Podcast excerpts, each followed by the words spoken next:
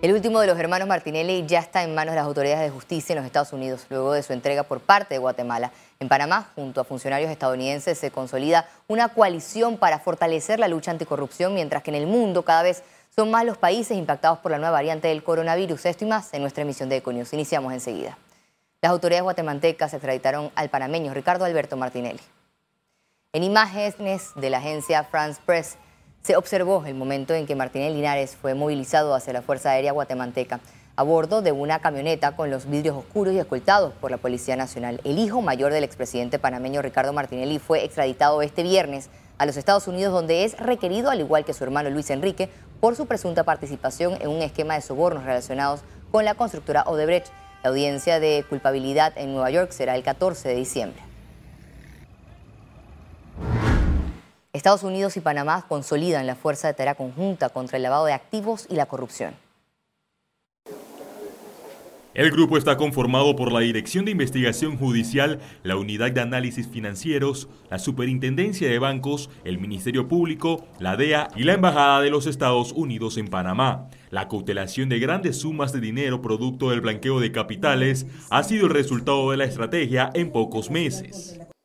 Nos alegra de contribuir con más de 5 millones de dólares a este esfuerzo de Panamá para abordar la invasión fiscal global y el lavado de dinero. La corrupción socava la democracia y el Estado de Derecho, da pie a violaciones de los derechos humanos, distorsiona los mercados, menoscaba la calidad de vida y permite el florecimiento de la delincuencia organizada, el terrorismo y otras graves amenazas a la seguridad humana.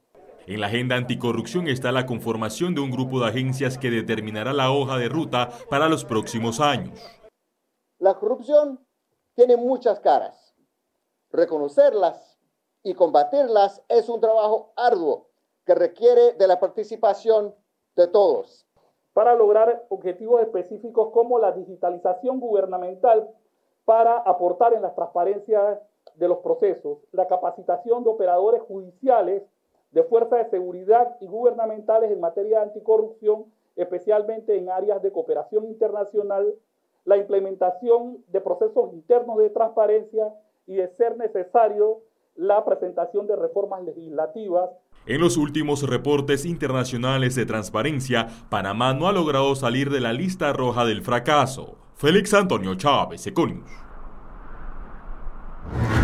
La Fundación de Espacios Cívicos mostró su preocupación por el incremento de casos de corrupción en Panamá y es evidente la impunidad en la Administración de Justicia los últimos 10 años, el caso Odebrecht y FCC, entre otros, es lo que lo ha puesto sobre la mesa porque son numerosos y no paran los casos de corrupción. Yo he perdido el radar de la cantidad de casos de corrupción que salen semanalmente, todo el tiempo, a veces hasta diario, en una semana nos ha tocado ver casos de corrupción y muchos da la impresión de que están quedando impunes por las razones que sean, pero no pareciera que estuviera haciendo la justicia, por lo menos su labor y como dicen, la justicia tardía no es justicia. El presidente Laurentino Cortizo llegó esta tarde a Puerto Plata, en la República Dominicana. El mandatario participará este fin de semana del segundo encuentro de la Alianza para el Desarrollo en Democracia junto a sus homólogos de Costa Rica y República Dominicana. Cortizo viajó en el avión presidencial junto a la primera dama, Yasmín Colón, y también espera sostener una reunión ampliada con empresarios para recibir informes en materia comercial y económica. Juristas consideran que la falta de interés y confianza pudieron ser el detonante del fracaso en la recolección de firmas para una constituyente paralela. La realidad es que el esfuerzo para alcanzar esa cantidad de firmas eh, no hay un detonante que motive y movilice a la sociedad. El, el porcentaje que se exige requiere eso, cohesión, visión colectiva porque al final el problema constitucional no es un problema de un sector, es. un problema de una sociedad. Y eso que me ha mencionado no existe en este momento entre los grupos que están. No existe porque nuestra sociedad es una sociedad tan polarizada en el que todos creemos que si alguien tiene un interés en esa vía es por algún propósito adicional y que algún trasfondo debe haber. Panamá conmemoró este viernes el Día Mundial de los Derechos Humanos. El defensor del pueblo, Eduardo Leblanc, reconoció que al país le hace falta mucho para alcanzar el estado de dignidad humana con el 100% de cumplimiento de los derechos humanos. En su discurso, lamentó la falta de agua, medicina, acceso a la educación, violencia contra menores en albergues, violaciones en medio de la pandemia hacia los privados de libertad, quienes reciben la provisión de visitas conyugales y los abusos contra los migrantes que atraviesan la selva del Darién. Y el tema de niños en la frontera es un, es un número impresionante. El 20% del total de los migrantes que pasan por el Darién son niños y de ese 20%, el 80% son menos de 0 a 5 años. Por lo cual estamos hablando de que mamás cruzan con bebé en brazos. Eso es muy importante y tenemos que ver también ese derecho del niño ¿no? que, es vulnerado por sus propios padres al, afrontarlo en la selva del Darién. En el caso del Darién eh, Colombia y Panamá, tenemos subregistros de personas que han fallecido en la trocha. ¿Cómo nos enteramos? Bueno, por migrantes que nos dicen, pero no hay forma en estos momentos y por eso hay un llamado no solo a Panamá, sino a Colombia, respetuoso a Colombia, quien tenemos que unirnos y ver cómo podemos atender a estas personas que fallecen. El director del IDAN, Juan Antonio Ducreta, aseguró que los constantes apagones han dejado afectaciones serias en potabilizadoras y tomas de agua a nivel nacional. En 70 días tuvimos 40 apagones en el área de Tolé.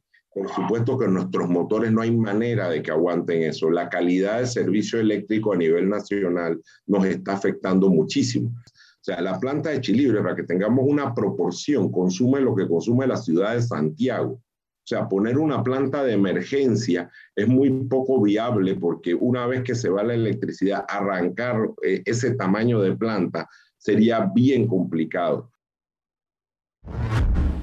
El viceministro de la Presidencia aseguró que aportes entregados a hospitales por el presidente Cortizo fueron otorgados por funcionarios y no por el gobierno central. El Ministerio de la Presidencia logró eh, una recaudación de aproximadamente 3.200.000 balboas, los cuales se encontraban en la cuenta bancaria del Ministerio de la Presidencia en el Banco Nacional de Panamá. el Estado no ha hecho aporte eh, en estos 3 millones esto fue una iniciativa de, funcionarios públicos y empresa privada que hicieron su donación. La mayoría eh, de los fondos provienen de donaciones de funcionarios de entidades centralizadas y descentralizadas del Estado. Cambiamos de tema. El Ministerio de Salud detectó productos vencidos y sin registro sanitario durante un operativo en el corregimiento de Santa Ana. Durante la diligencia, el personal de Dirección de Farmacia y Drogas del MINSA retiró, retiró bálsamos, aceites de uso terapéuticos y otros productos que eran comercializados por vendedores ambulantes en la peatonal. Se levantaron actas para aplicar las respectivas sanciones.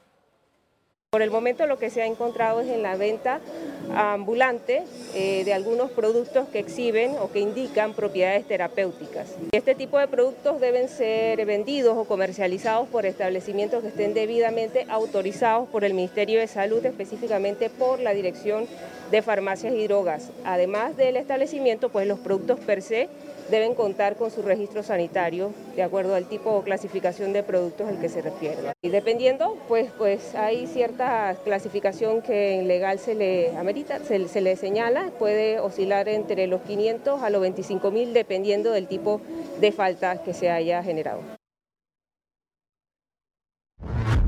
Disminuye nuevamente el número de contagios por COVID-19. Veamos en detalle las cifras del MINSA.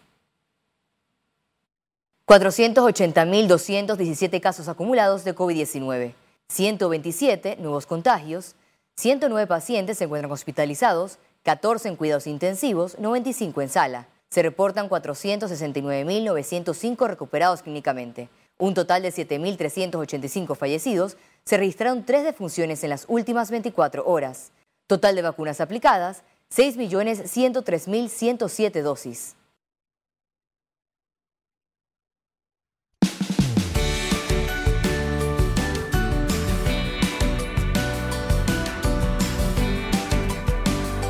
Presenta Economía. La industria automotriz en Panamá cerrará con cifras positivas de recuperación, seguido de los detalles. La Asociación de Distribuidores de Automóviles de Panamá proyecta cerrar 2021 con 37 mil carros vendidos. Eh, ahorita, eh, cerrando noviembre, estamos cerca de los 34 mil carros, unos cuantos carros menos de 34.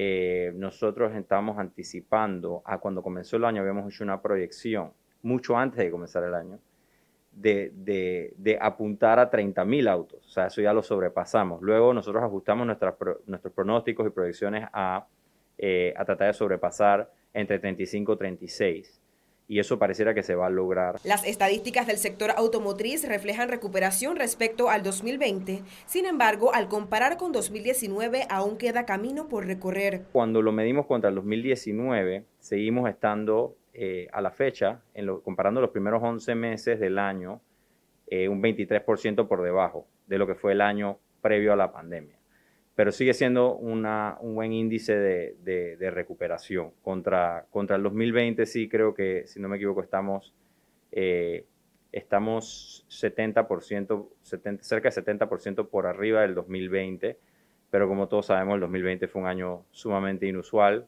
Para el 2022, el principal reto de la industria es abastecer la demanda y corregir los atrasos de los fabricantes impactados por la pandemia. Nosotros ahorita mismo tenemos que revisar nuestras proyecciones para el 2022 porque no tenemos muy clara la, visión al 2022 de qué pueden o no hacer nuestros fabricantes en términos de producción y de capacidad. La demanda está. Eh, nosotros la estamos tratando de suplir como sea que podamos. Eh, obviamente estamos, eh, dependemos de los fabricantes, de, de, los productores de carros y esperamos que ellos se recuperen pronto y, que poco a poco vayan incrementando su capacidad. ADAP realiza cuatro ferias de ventas de auto al año en Panamá. Ciara Morris, Econews. Panamá se promovió como destino en una feria internacional del segmento de turismo de reuniones y convenciones en Barcelona. Se trató del IBTM World, un espacio en el que Panamá participó liderado por el Fondo de Promoción Turística PromTour. Alrededor de 11 proveedores turísticos nacionales trabajaron en fortalecer conexiones de calidad con compradores especializados de la industria de reuniones y convenciones procedentes de más de 100 países de todo el mundo para atraer eventos internacionales al país. Vemos a eh, Panamá altamente posicionado como un destino ideal para industria de reuniones. Tenemos una conectividad sin par en las Américas con aproximadamente 90 destinos en más de 35 países y tenemos un nuevo centro de convenciones que estamos ahora mismo promocionando. Busca atraer nuevamente a esos congresos, eventos y viajes asociativos con la intención de que la derrama económica de este segmento, la cual es aproximadamente tres veces superior a el segmento del turismo de ocio, pues puede llegar a lo, a lo ancho y a lo largo del país la inflación en Panamá llegó al 2.5% en el 2021. La razón podría ser por la pandemia y factores externos del comercio mundial. En los primeros nueve meses del 2021, Panamá registró un aumento generalizado en los precios de productos de su mercado. Según expertos, hablar de inflación en el istmo es casi nulo, ya que en los últimos 10 años no ha ocurrido. Sin embargo, entre el 2015 y el 2020 llegó a 0.62% y el más alto fue en el 2017 con 0.88%. El ministro de Desarrollo Agropecuario señaló que se han pagado más de 6 millones de dólares en subsidios a productores de granos durante las últimas dos semanas. Este gobierno pagado más de 50 millones de dólares que se debían de gobiernos anteriores. Hoy estamos totalmente al día con el pago del 750 de arroz de la cosecha 2020-21 y ya estamos pagando la cosecha 21-22 eh, hemos abonado más de 6 millones en estas dos semanas de maíz y seguimos también abonando leche. Y hemos, a pesar de la pandemia, darle prioridad al sector. Lamentablemente, estos son fondos públicos. En el caso del arroz, no es un subsidio a los productores, es a los consumidores una comisión interministerial recomendó al presidente Laurentino Cortizo la continuación por seis meses más del programa Panamá Solidario. Así lo confirmó la ministra de Desarrollo Social, Marínez Castillo. Como todos sabemos, el presidente de la República anunció el programa eh, Panamá Solidario continuaba hasta el 31 de diciembre de este año. Nosotros en la Comisión Interministerial del Plan Panamá Solidario hemos recomendado la continuación del mismo y le corresponde al señor presidente hacer los anuncios respectivos. Economía. Fue presentado.